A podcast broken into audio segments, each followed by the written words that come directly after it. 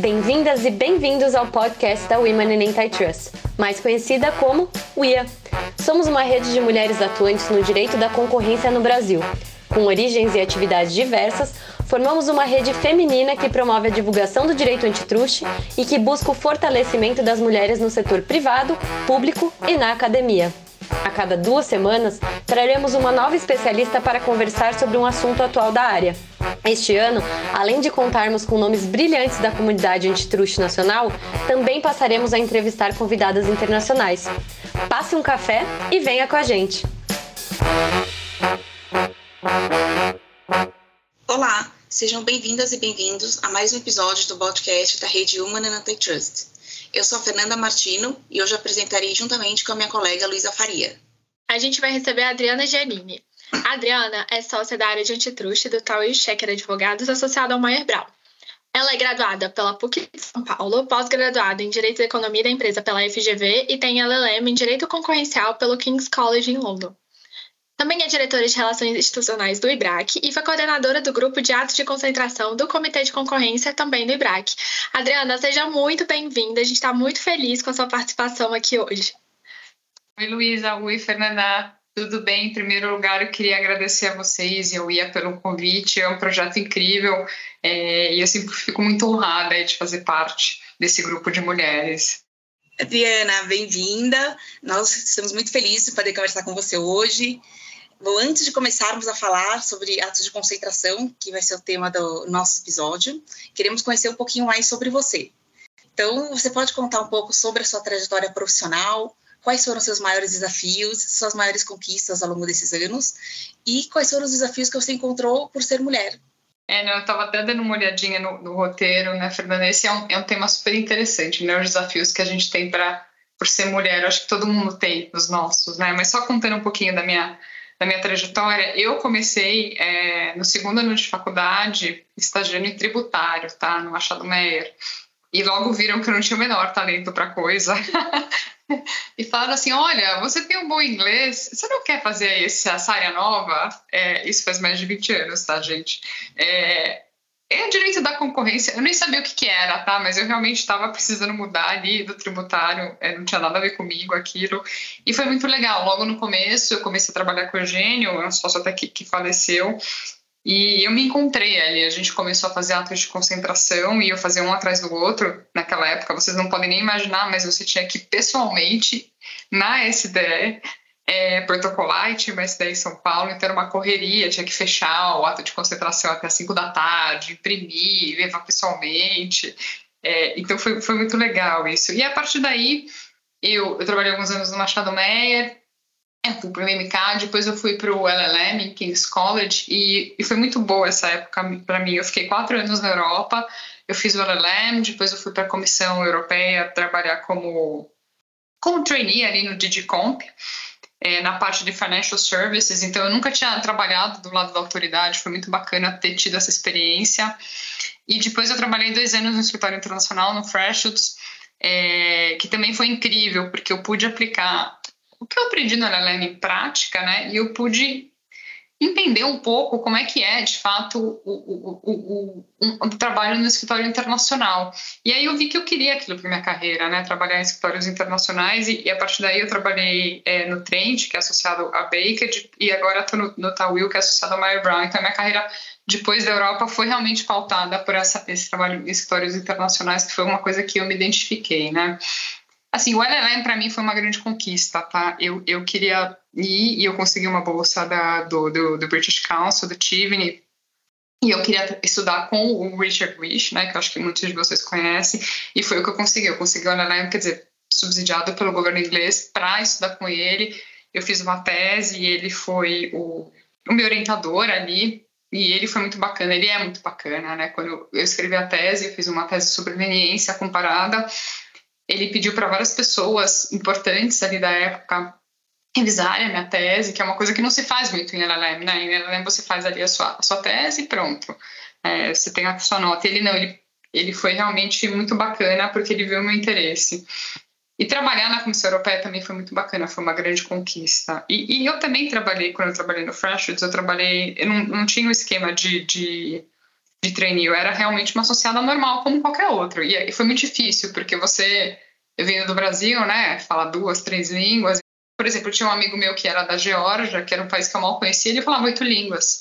É, assim, eu me sentia muito despreparada em, em relação a, aos europeus, principalmente, e foi muito bacana ter tido essa experiência, conhecer muita gente, gente do mundo inteiro, muitas culturas. Eu quase fiquei na Europa, eu realmente fiquei com essa vontade de ficar lá, mas eu acabei voltando porque eu achei que, que a minha experiência ia fazer mais sentido no Brasil. Agora, assim, por ser mulher, eu acho que eu tive. Eu estava até pensando um pouco duas situações aqui. Eu tive uma situação logo no começo da minha carreira de uma negociação difícil com a SDE na época, e eu era a única mulher sentada na mesa e assim com clientes, né, todos homens mais velhos e outras empresas.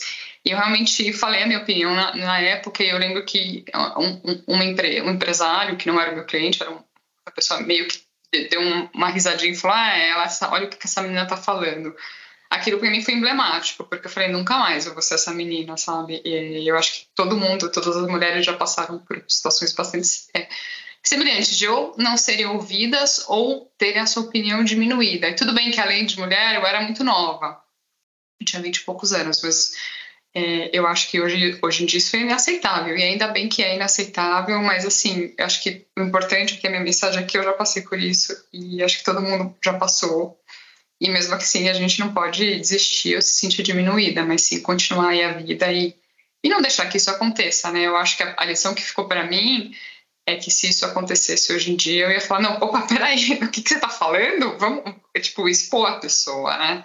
Mas isso naquela época nem tinha essa consciência, ninguém tinha, né? Isso faz muito tempo.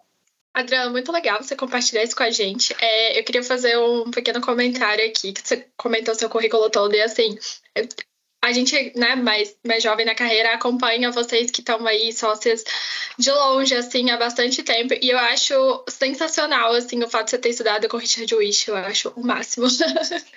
então, muito legal ouvir sua experiência. E também, eu não sabia que você tinha passado pelo Freshfields. O Freshfields é um escritório surreal, assim, né? Eu já, já vi eles atuando em alguns casos e é, assim, realmente deve ter sido um desafio enorme, porque eu já vi eles fazerem petições, assim, do dia para noite, tabelas com argumentos e com várias possibilidades para caso o, a outra parte fale a coisa A ou B. Então, assim, é realmente um currículo super, super, super de peso. Então, mais uma vez, a gente está muito feliz de poder conversar com você. Mas agora, passando já para o tema que a gente vai tratar hoje, né? A gente vai falar um pouquinho aí dos desafios recentes e das perspectivas relacionadas aos atos de concentração. Então, para começar, é, você pode apontar brevemente quais são, na sua opinião, assim, os principais desafios do momento é, para os atos de concentração. É, para ilustrar a evolução da análise dos ACs também, se você quiser comentar algum tema que entende que já foi um desafio, mas que hoje em dia a gente já superou e, está caminhando bem assim pelo CAD. É, aí, o que, que, você acha assim, sobre esses pontos? É, não, super legal esses pontos. Eu acho assim, o, o, um AC complexo, né, que o cliente sabe, o ponto de vista do cliente, né, um AC complexo não é mais desafiador, porque o cliente está preparado, ele sabe que vai ser assim, vai, vai ter um, um longo processo, um processo custoso, que vão ter várias discussões. E, e eu acho que o CAD vai muito bem nos acessos é, grandes e complexos, e a gente viu as, as últimas decisões que só comprovam isso. Eu acho que a maior dificuldade é naqueles ACs que são muito simples, ou são é, ordinários, mas não complexos, né? Por quê? Porque aí você tem a questão do tempo e da previsibilidade, que é o que o cliente quer.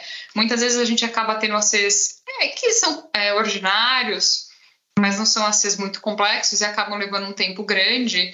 E a gente sabe que uh, o número de ACs notificados hoje por CAD é enorme, né? É, os, os critérios de faturamento de 2012 eles não foram atualizados. Eu estava até dando uma olhadinha antes no nossa, da, nossa, da nossa gravação aqui, quanto que foi a inflação desde 2012 para cá e fazendo o cálculo de quanto que seria o critério correto de faturamento. Né? A inflação deu mais de 80% aí, pelo, considerando o IPCA, e a gente estaria aí, num, num, se a gente atualizasse isso pela inflação, estaria mais de um, é 1,3 bi de um lado e 130 milhões de, de outro. O que eu acho que reduziria muito o volume de notificações é, que está sendo feito hoje e, e, e, o CAD poderia focar naqueles casos que são mais complexos e, e, mais substanciais.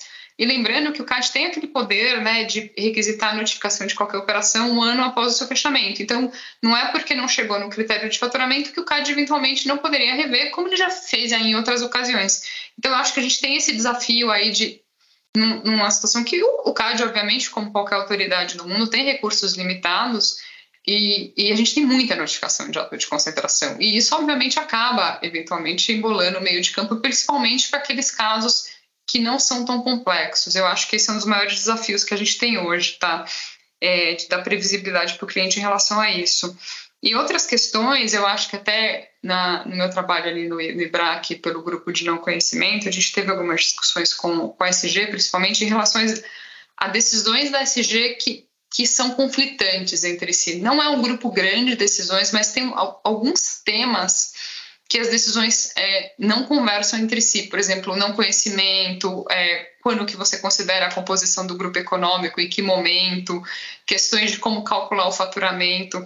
Eu acho que valeria eventualmente um guia da SG do CAD sobre esses assuntos, porque até compilando a jurisprudência, porque eu acho que de fato isso, é, em algumas situações, você fica numa numa situação de notifico ou não notifico, muitas vezes o caso é notificado, que aumenta ainda mais aquele volume de notificações de casos que não precisariam necessariamente ser revistos e aumenta o custo, é, é do, enfim, do sistema como um todo. Então, assim, para mim, é, esses são os maiores desafios. Em termos de evolução, eu acho que é, eu acho que, por exemplo, a questão dos fundos eu acho bastante interessante. Né? Antigamente a gente tinha aquela definição de, de faturamento do fundo que envolvia o gestor, e isso é, não, não tem mais, e, e, e, mais do que isso, em algumas situações a SG foi bastante enfática de falar, não, olha, é, é esse aqui o texto da resolução que está valendo, eu acho que o CAD foi, foi bastante feliz aí é, nisso. Eu acho que o CAD tem sido é, bastante, é, é, também assim, buscado isso mais no, no nível do tribunal, soluções é, de remédios adequados, pensando bastante na questão da proporcionalidade dos remédios, é, e, e tentando, é, na, na, medida do possível, quer dizer, aprovar as operações. A gente viu isso em operações recentes, né? Os últimos anos foram anos difíceis, né? Anos economicamente complicados para o país, e, e, o CAD, eu acho que fez um esforço ali de buscar remédios e aprovar um maior número de operações com os remédios adequados, obviamente, mas sempre é, num, numa evolução aí de pro-deal, pro pro-business. É muito legal, Adriana, esses pontos que você trouxe. Essa questão da, da, realmente da previsibilidade, principalmente nesses atos de concentração, que são os, são os ordinários simples, né? Se é que a gente pode chamar assim, é, realmente é um ponto super relevante, né? Porque às vezes uma diferença de prazo aí de uns três, quatro, cinco meses é muito importante, é uma pressão constante que acho que as pessoas do setor privado, né, nós, os advogados, que a gente sofre.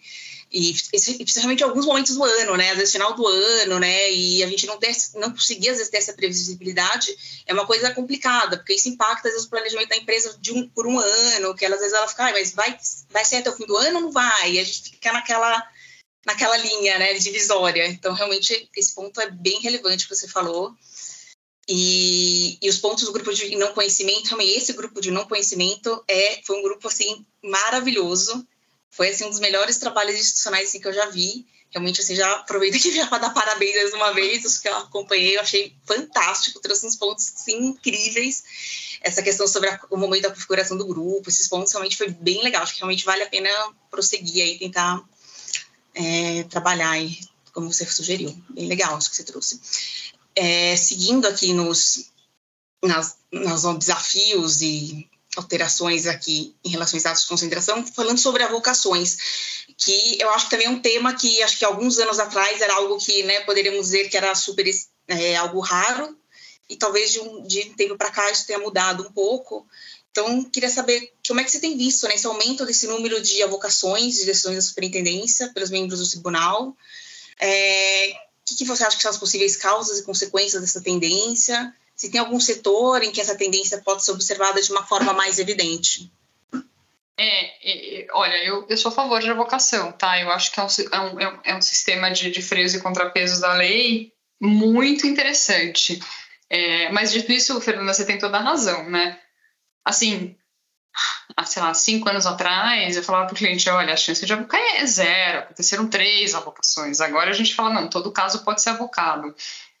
O que eu, eu acho que ah, é importante para o tribunal, de fato, ter essa possibilidade e exercer esse papel de revisor da SG, né? Para isso que o tribunal existe e eu acho que é, isso acaba também de alguma forma é, incentivando a SG a ser bastante sólida com as suas próprias decisões, né? sabendo que a vocação ela pode acontecer e ela acontece. Então eu sou a favor da vocação como como instituto e, e, e eu acho que ela tem que ser usada assim. Dito isso, eu acho que a gente tem um desafio aí de entender que casos não serão avocados, né? Eu acho que até sei lá, alguns anos atrás, a gente tinha ali um, um, uma jurisprudência um pouco mais consolidada sobre as hipóteses nas quais é, uma decisão poderia ser avocada. Eu acho que agora a gente perdeu um pouco dessa jurisprudência, né? É, então eu acho que hoje em dia não existe uma clareza de que tipo que decisão, é, qual é o tipo da dúvida, vamos dizer assim, que geraria uma vocação.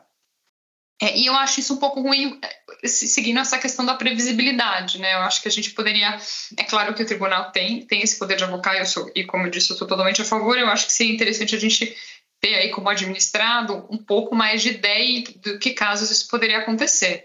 Sendo que a gente, lembrando que sempre tem o recurso do eventual terceiro interessado, agência reguladora, enfim, tem outras maneiras do tribunal rever a decisão. Olha, de setor é difícil dizer, né? Eu não, eu não sei assim a percepção de vocês. A minha percepção é, eu acho que setores aí que estão mais talvez questões digitais, né, tem gerando uma vocação um pouco maior, é, questões que, que, enfim, que o CAD quer, quer olhar, é, que eu acho que existe uma dúvida maior. Acho que questões, tiveram algumas questões, né, de... Não, eu não vejo, assim, um setor, de fato, é, o que eu vejo mais são, são algumas dúvidas é, em, em, relação a determinadas questões, mas eu não, não, sei exatamente qual o nível da dúvida que é, vamos dizer assim, o standard da dúvida que gera a vocação. Eu acho que o desafio para o tribunal aí, até pensando na nova composição que a gente tem, é, seria exatamente tentar definir um pouco esses, esses standards para uma vocação, até para a gente dar um pouco de previsibilidade aí para os nossos clientes. Nossa, sim, eu concordo totalmente. Assim, realmente falta uma standard aí para para dar segurança jurídica mesmo, né? Para quando você vai fazer um, qualquer tipo de operação. E é muito engraçado. É, de fato, houve um aumento aí nesses últimos anos, principalmente 2020, 2021. A conselheira Lenisa aí tem feito esse papel super de, de avocar.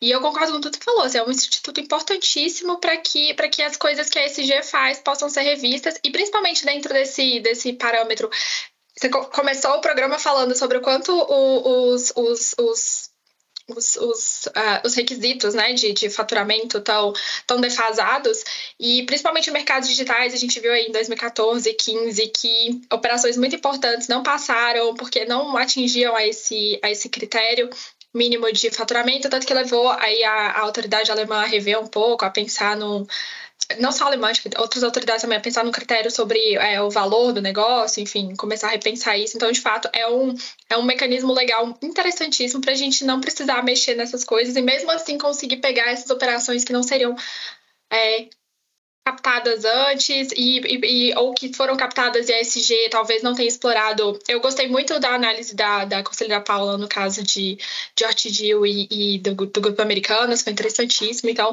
muito legal mesmo. Assim, eu não poderia concordar mais com tudo que você falou.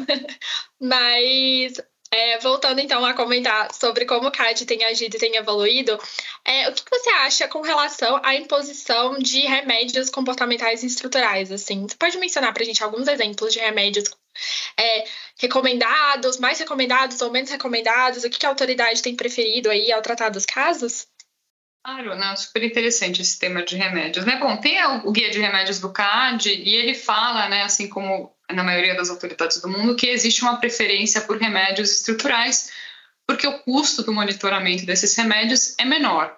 E eu acho que isso é. Eu concordo com isso em tese. Eu acho que na prática, com tudo, não é, a coisa não é tão simples, né? Porque eu acho que tem muito a questão da proporcionalidade dos remédios. Né? Às vezes você tem duas fábricas, é, é, é uma fusão de ativos ali localizados no Brasil, como é que você vai. E talvez é, vender uma fábrica inteira seja um remédio desproporcional para aquela preocupação concorrencial que a operação gerou. Às vezes a fábrica faz 10 produtos, o problema concorrencial, a questão concorrencial está em um deles e você vai vender as, a fábrica inteira que produz os 10? Como é que funciona isso, né? E aí eu acho que o CAD tem sido muito feliz é, em é, ser bastante flexível nessa questão e adotar é, remédios comportamentais também. Então, às vezes, você vê que os remédios são de não discriminação, claro que existe aí na lei é, já a obrigação de não discriminação pela empresa é, dominante, né? Mas eu acho que o CAD tem, tem, tem colocado isso com mais ênfase em alguns ACCs e, e eu sou a favor disso, tá? Eu acho que sim, os remédios estruturais eles devem ser é, preferenciais aos comportamentais, mas eu acho que o princípio balizador de tudo isso é a proporcionalidade. Então, antes de qualquer coisa, de você ver qual é o remédio estrutural comportamental, é, esse é um remédio proporcional àquele problema concorrencial identificado. Esse, é, e eu acho que o CAD tem realmente é, olhado isso, a gente vê nas decisões de remédios, né, e muitas decisões até de aprovação sem restrições, o CAD falando, olha, aqui a gente acha que até teria uma questão concorrencial, mas não tem um remédio possível, qualquer remédio seria desproporcional a esse problema.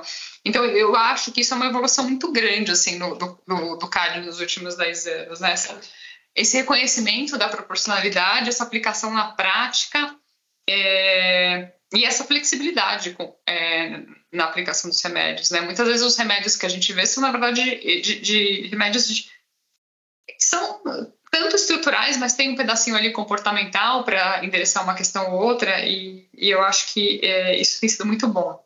E ainda no tema de remédios, é, falando um pouco mais da parte prática, pode comentar sobre a negociação de remédios com a SG ou com o tribunal e os principais desafios que você acha que são enfrentados pelas partes ao longo desse processo?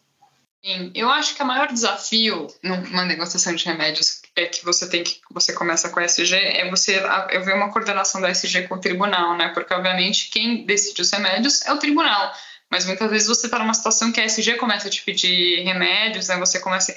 Então eu acho que essa coordenação ela é difícil pela própria existência desse sistema em que a SG não pode impor os remédios, né? Você, ali você tem que ter um convencimento da SG, a SG tem que ter uma, uma, conversa com o tribunal e depois tem que ter toda uma segunda rodada de conversas com o tribunal.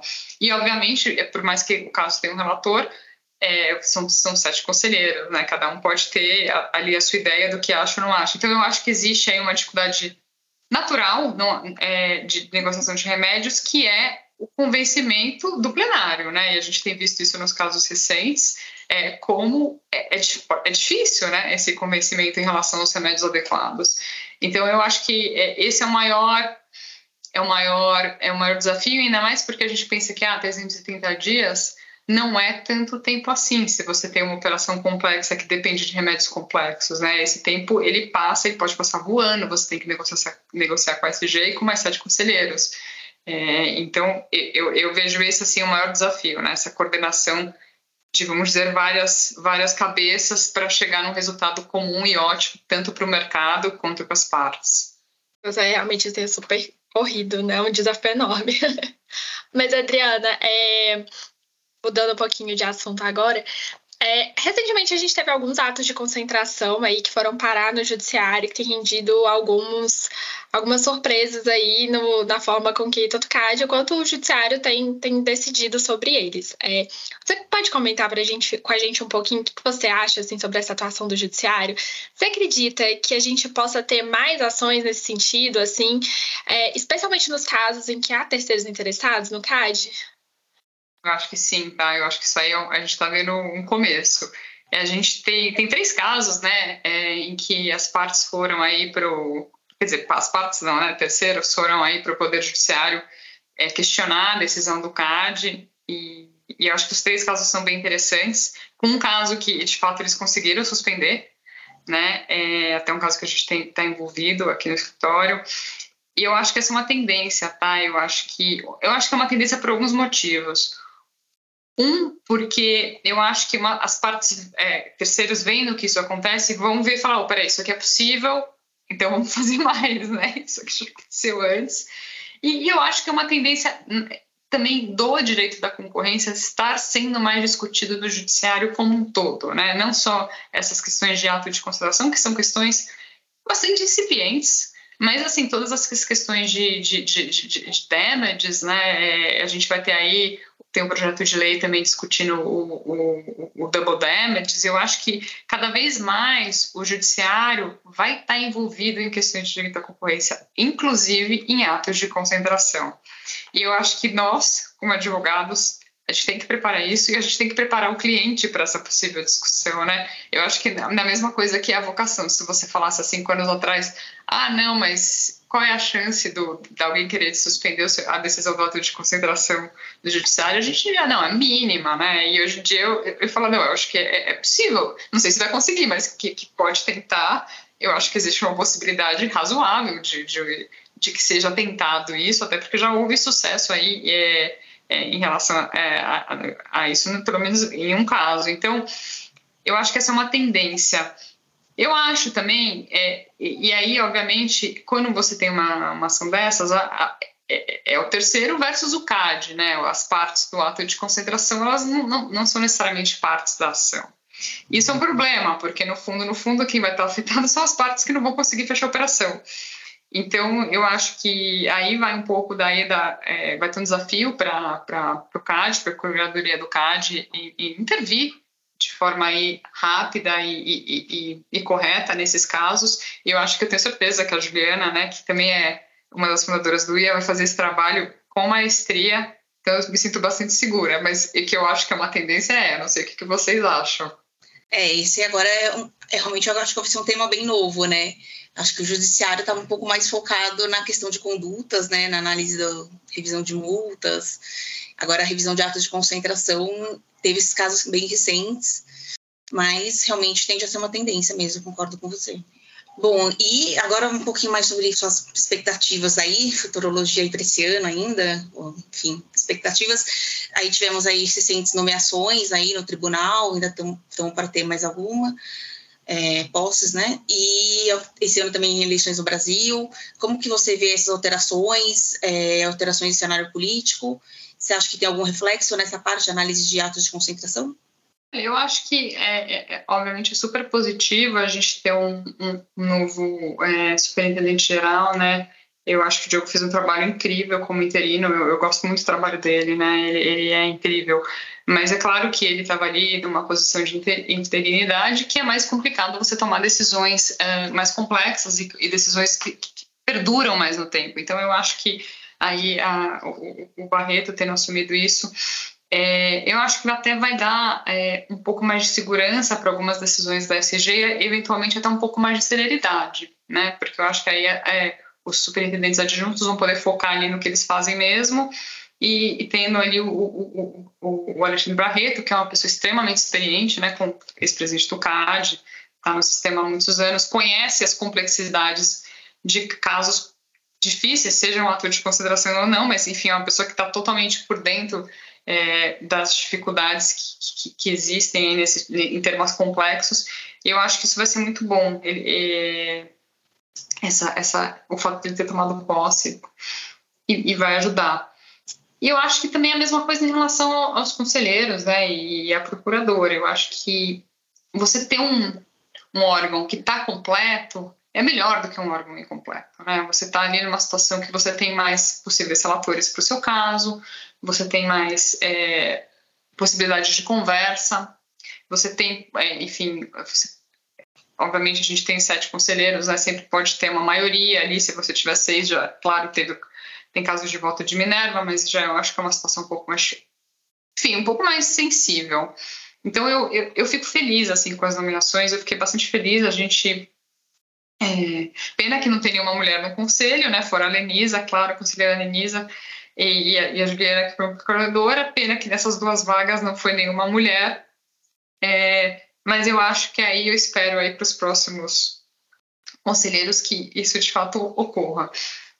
Eu, eu acho que o nosso cenário político ele, ele é muito instável, né? É, é difícil saber o que vai acontecer. Eu, eu, eu acho que ninguém sabe. E, e, e, eu acho que ninguém, inclusive no próprio governo, sabe.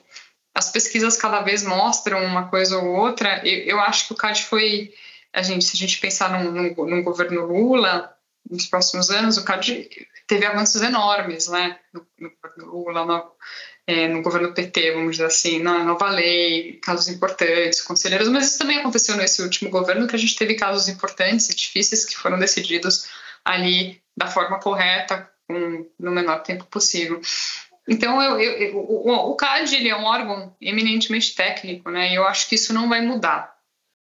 É, então, eu acho que as questões políticas acabam afetando tangencialmente a atuação do CAD, até por casos que vão aparecendo, né, casos que geram mais interesse na mídia, mas eu acho que assim o vamos dizer assim o, o, o foco da atuação do CAD é, vai continuar o mesmo.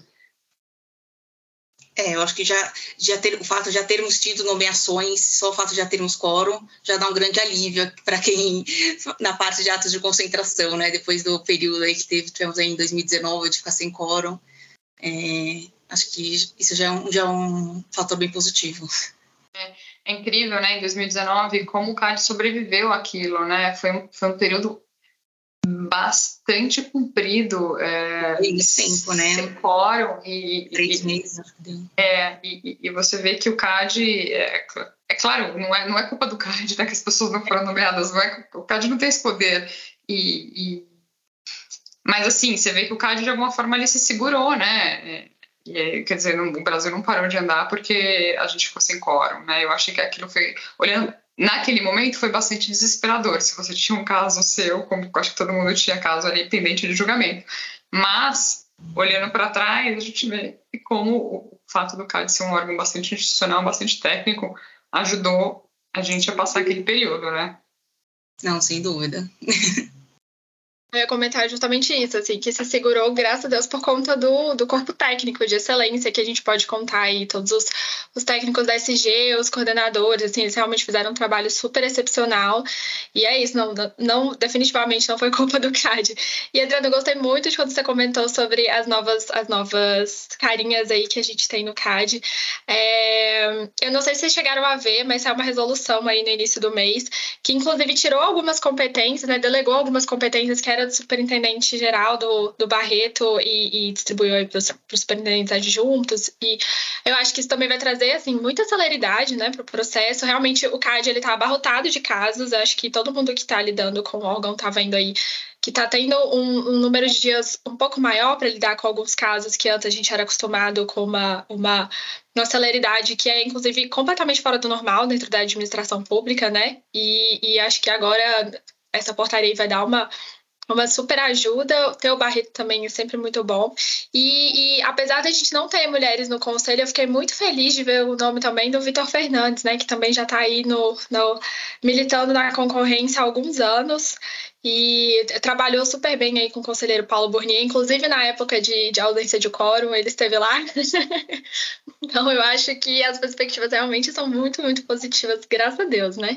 E Adriana, você tem recomendação assim de para o pessoal que está começando, a gente sempre pede para quem, quem passa por aqui é, para dar dicas de artigos, de livros, de casos que você acha que são interessantes. E, claro, além dele, se você quiser também dividir com a gente filmes, podcasts ou livros do seu gosto pessoal, a gente vai ficar muito feliz. É. Assim, eu, eu gosto muito do Wish, né? Do livro do Wish, eu acho ele muito didático. Para quem tem no Kindle, você baixa é, e, e, não precisa andar com, aquele, com aquela Bíblia eu acho que o, Wish ele tem um, dom que é, é, explicar coisas muito complexas de uma forma muito simples, né? E assim, até hoje, é, mais de, sei lá quantos mil anos eu fiz o LLM, eu ainda às vezes consulto é, o, livro, né? Então eu acho, eu super recomendo o, o, livro dele. Tem um livro que é super interessante, é, eu não estou achando o nome aqui, deixa eu ver se eu acho rapidinho no Google, mas que é sobre o cartel entre a Sotheby's e a Christie's. Não sei se vocês já leram. É, é, um, é um romance, né? Assim, assim, um romance, a história é real, mas é, é um livro. E, e, ele conta o, o cartel, assim, do ponto de vista de um autor do terceiro. É muito legal. Deixa eu ver se eu acho aqui rapidinho. Nossa, esse eu não li. É super legal, é, super interessante. É muito bacana. The Art of Steel dizer, a arte do roubar, Inside the, the Sotheby's Christian Scandal. Eu acho que é super interessante esse cartel porque tinha uma mulher envolvida. E na minha visão, assim, olhando como experiência, é muito raro você ter uma mulher é, como, assim, super envolvida num cartel nesse caso tinha. Então, é, isso foi, foi até um, uma, uma quebra de paradigma para mim. tem um caso, para quem gosta também de atos de concentração, tem um livro que eu adoro. Eu, eu amo ler, tá, gente? É a coisa que eu mais gosto de, de fazer. Eu acho que chama Barbarians at the Gate. E é uma história da Nabisco. Como ela. É uma investigação, na verdade, que foi, é, foi a tentativa de, de compra da, da Nabisco. E. Enfim, até tem, uma, tem um, um um filme da HBO sobre isso, mas é, ele é bem interessante, assim, é... Eu acho que é mais uma questão de fusão, de como é que funcionam essas guerras de fusão, né, de olhar um pouco o outro lado do que a gente às vezes olha a parte regulatória, né, mas você olhar assim por dentro, né, das decisões comerciais, como é que eles querem, como é que o que dá certo não dá. Ele não é tanto de antitrust, mas ele é, eu acho ele bem interessante, se chama Barbarians at the Gate. É, que mais? Eu acho que tem aqueles vídeos clássicos, né? Para quem está começando no, no YouTube do, do, cartel das visitas, acho que todo mundo já viu aquilo, né? É incrível os vídeos que o FBI fez filmando os cartelistas ali. É difícil de entender um pouco quando você é, tem que pôr um pouco de legenda ali, porque, ah, enfim, acho que estão filmando no abajur, sei lá o quê. Mas eu, eu gosto muito daquilo, é, daqueles vídeos, eu acho que ele mostra a vida, a vida real, como é que é, como é que as pessoas são pegas e o que que é, né, é, nessa questão é, como é que é o antitruste na prática, né? E, então, eu gosto muito também, assim, eu, eu sempre recorro muito aos, aos guias do DOJ, do FTC, eu acho que são muito didáticos, né? É, você tem um assunto ali, muitas vezes eu mando para um cliente, né? Eu tenho um assunto X, o cliente fala, ah, tem alguma coisa, eu falo, olha, eu não tenho nada, mas eu tenho esse guia aqui do DOJ, você vai ler, você vai entender tudo, você não precisa mais de mim. Porque eles explicam também essa coisa de explicar de uma forma simples, né? É, então eu gosto muito desses, desses guias, acho que para quem está começando, quer entender um assunto ali, é, é, tá bom. Eu acho que as cartilhas do CAD, eu acho que até no site antigo do CAD, nem está no site novo, mas eu acho que as cartilhas do CAD também tem, são bem úteis. Eu, eu também várias vezes recorro às cartilhas do CAD para explicar assuntos, às vezes para um cliente que não está entendendo algum, alguma, alguma questão. Agora, assim, tirando o direito da concorrência, eu vi uma série agora que acabou semana passada, não sei se vocês viram do o We Crashed, que era sobre o WeWork, e eu amei, assim, assim, você pensa, né, não quero ficar dando spoiler aqui, mas para quem viu, eles muito doidos, e parece que deu tudo errado, mas não deu, né, porque no final o cara saiu com uma grana violenta ali daquela brincadeira. Claro que o cara teve todo um talento ali, de, obviamente todo mundo sabe o que é o WeWork, o que aconteceu, acho que isso não é spoiler falar sobre isso, mas como eles construíram, né? E, e eu acho que essa série do, do We ele, ele tem uma lição, assim, pra gente, né? Porque, obviamente, o, o, o personagem principal, Adam Newman, né? Ele, ele é um cara muito talentoso, tinha uma ideia genial, mas quantos empreendedores não, não são muito talentosos e não têm uma ideia genial? E por que, que esse foi para frente? É porque ele é incansável, né? Ele é incansável. E eu acho que essa é uma lição para gente, né? A gente quer alguma coisa, a gente tem que ser incansável atrás dela. E é assim, claro, nós como mulher, eu acho que mulher deixou de ser minoria, né, no direito da concorrência, graças a Deus. Acho que eu até estava falando, o, o, René Medrado, né, outro dia falou que ele, a gente vai fazer um, um MIA, que é o, um Man United Trust. eu achei muito bom MIA. Porque, de fato, as mulheres, acho que. Não sei se dominam, mas, assim, tem uma presença tão mais relevante que os homens é, no Antitrust. Mas eu acho que essa voltando ao e-crash, né, essa questão do, de você ser incansável atrás dos seus objetivos, né, tanto pessoais quanto do seu cliente, e, e no final das contas, por mais que ele teve muitas coisas ruins, é, deu tudo certo, assim, quer dizer, o WeWork tá aí, quem não conhece, quem não acha bacana, e o cara é, efetivamente é, teve o IPO e saiu super bem. E o último livro que eu queria indicar, que também é um pouco nessa questão do empreendedor, é o livro do Phil Knight, que é o, é o cara que criou a Nike. Não sei se vocês leram esse livro, mas é, é vocês leram, né? É incrível, porque eu acho que também mostra essa coisa da pessoa que não desiste. Também sem querer dar spoiler, deu muita coisa errada na, na, na criação da Nike. Muita coisa errada. E você vê que, e, assim, quem, quem não conhece a Nike, quem não tem o tênis da Nike, quem não tem, não, enfim, não usam app de, de exercício. Então, eu acho que mostra também essa questão da disciplina e de não desistir nunca, que são coisas que que eu levo para minha vida, mas assim, vendo ao extremo é muito legal você, você ver essas coisas ao extremo. Então, fica essa minha dica para o pessoal mais novo, não desistam, tá? Eu, quando eu fui para Europa, eu achava que era impossível conseguir trabalhar na Comissão Europeia. Eu falava, não, só os europeus, eu, eu tenho a cidadania europeia, mas naquela época não tinha. Eu falava, não, só os europeus vão conseguir, imagina, não vai ter jeito. E eu consegui. E a mesma coisa no Fresh, quando eu trabalhei para o Fresh, eu não fui indicada por nenhum escritório, eu simplesmente bati na porta, mandei meu currículo e eles me contrataram. Então eu achava que isso era impossível, tá, gente? Impossível e não foi impossível. Eu consegui. E eu não tenho nada especial, tá? Eu sou uma pessoa como qualquer outra, mas eu não desisti. E eu acho que essa é a, é a mensagem para os mais novos. Se vocês têm um objetivo, querem fazer um LLM, querem estar fora, querem trabalhar para algum escritório, quer, ou quer fazer um, assim, não desistam. É, é eu acho que é, é, essa é o, é o que, que fica, assim, desses, desses livros e dessas séries.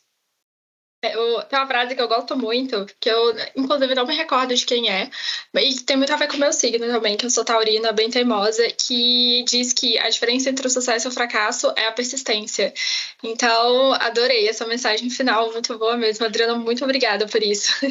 É, não, porque eu vi isso acontecendo na minha carreira, gente, assim, não, não foi, assim, eu, realmente as pessoas falavam, não, gente, é impossível, você nunca vai conseguir, nunca vai conseguir trabalhar no Fresh, não vai conseguir a bolsa, não vai conseguir trabalhar na Comissão Europeia. Eu falava, não, mas por quê, né? Vamos, vamos tentar, vamos ver o que acontece. E, e para a Comissão Europeia, especificamente, eu fui incansável, eu fui até Bruxelas, eu bati na porta, e falei, olha, com o meu currículo na mão, eu falei, ó, vocês têm que ir, eu quero trabalhar aí, vocês têm que me aceitar. E ele... corretíssima, rainha. É, e assim, demorou seis meses, tá? Não foi muito rápido, não, mas eu consegui. Ah, muito legal. Muito obrigada aí por você ter compartilhado toda essa experiência e principalmente passado essa mensagem da persistência, porque eu acho que isso realmente é a chave de, de tudo e uma grande mensagem para as pessoas que estão começando, e não só para quem está começando, acho que para todas as pessoas, né? Sempre, em todos os momentos, a gente tem que ter essa, esse lema, né? De estarmos sempre persistindo, indo atrás do, dos objetivos. E acho que além de persistir também, uma coisa que, que eu levo para minha vida também, acho que também é o caso da Adriana, porque ela bateu realmente na porta da Comissão Europeia, é que eu sempre falo assim que meu maior dom é ser extremamente cara de pau, assim. Acho que ou não a gente sempre tem, né? Então é sempre ter isso em mente de que se a gente não tentar, se a gente não se arriscar, não colocar cara a tapa, realmente as coisas elas não vão acontecer, né? Olha, Luiz, eu acho que essa é uma consciência que eu tive um pouco mais velha, tá? Eu, eu até, eu acho que na sua idade, assim, eu tinha bastante medo do não, então eu acho incrível, assim, a nova geração já, já, já, já sai mais, mais avançada, né, programada. Mas é assim, gente, não, a gente já tem, e eu acho que a gente tem que levar os assuntos, principalmente os assuntos profissionais, não do lado pessoal, assim, não é uma rejeição a você como pessoa, né? É, é, uma, é simplesmente que não rola naquele momento, mas não quer dizer que não vai rolar. Então, é, eu acho que, assim, para o pessoal mais novo, né, a pessoa que está começando, as mulheres, tem muita coisa para fazer. O Antitruste eu acho uma área maravilhosa, porque eu acho que é, tem muita mulher, tem muito exemplo de mulher. Eu acho que essa questão da, da mulher, é, eu acho que é você ter uma mulher acima que você se vê, você se vê ali. Olha, olha como é que eu posso chegar, olha como é que ela fez eu senti isso na minha carreira, tá? Quando eu virei sócia, eu, eu tinha uma sócia que não era uma sócia brasileira, uma, uma sócia colombiana que me ajudou muito. E eu falava assim, nossa, mas como é que eu vou conseguir? Eu quero ter filho, né? Puxa, como é que vai ser? Eu vou ter que viajar pra caramba.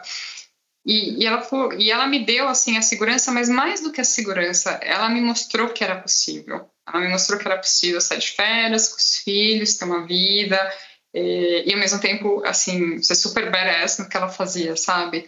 E eu ver aquilo, você interioriza aquilo e você começa a fazer. Se você acha que você não tem ninguém acima de você te mostrando, você não é muito mais difícil você desbravar o caminho. Então eu acho que nesse aspecto o antitruste para mulher é muito bom, porque você tem mulheres aí super bem é, estabelecidas, que desbravaram esse caminho e, e, e, que estão dispostas a ajudar a geração mais nova, né? É isso mesmo. Acho que foi, foi bem, bem legal ouvir a sua história e foi super inspirador ouvir toda a sua experiência. Acho que você compartilhou bastante da toda essa experiência internacional, que é algo que é, acho bem relevante para a área de antitrust, sua experiência acadêmica também, profissional, acho que essa combinação, né, de você estudar também junto, de você é, tra estudar, trabalhar, fazer estágios fora, enfim, toda essa combina, esse, esse combo é algo que, algo que faz com que é, faça um sucesso mais garantido. Então, realmente, assim, já parabéns também pela sua, sua trajetória. Acho que vai ser é bastante inspirador para quem está ouvindo, quem assiste fora. É, não, eu acho que é muito pelo contrário. Parabéns para vocês, né, meninas, e parabéns para o IA, que é essa iniciativa aí incrível, é, independente, né, que totalmente baseada na meritocracia, e eu acho isso muito legal, você ver os anúncios, os cargos, e, e que traz essa coisa, né, da, das mulheres é, de exemplos, e tem, eu sei que tem um programa de mentoria que é super bem sucedido, eu acho incrível, então parabéns para vocês aí que estão gastando tempo de vocês aí nessa iniciativa muito bacana, e eu fico super grata de ter participado do podcast hoje. Ok, a gente que tá aqui super agradecido, como eu falei, eu já te observava super de longe, assim, com o currículo que eu olhava e falava, gente, olha, é meu sonho isso, meu sonho isso. Então é muito assim, legal para mim ter a oportunidade de conversar com você hoje, Adriana, de verdade. É, e já encaminhando aqui para o encerramento, pessoal, é, eu queria deixar o recadinho que a gente deixa sempre é, para todos os nossos ouvintes. Quem tiver críticas, sugestões, comentários, são sempre super bem-vindos. E obrigada, Adriana, mais uma vez aí pela conversa sensacional que a gente teve. Obrigada a vocês. Este foi mais um episódio do podcast UIA. Agradecemos as entrevistadas, a Rede UIA e a todos que nos acompanham. Este podcast é apresentado por Fernanda Martino, Luísa Faria, Maíra Saldanha, Renata Gonzalez, Tayane Abreu e Vivian Terni. E conta com o apoio técnico de Priscila Brolio, Camila Rocha, Guilherme Gonçalves e Amanda Taide.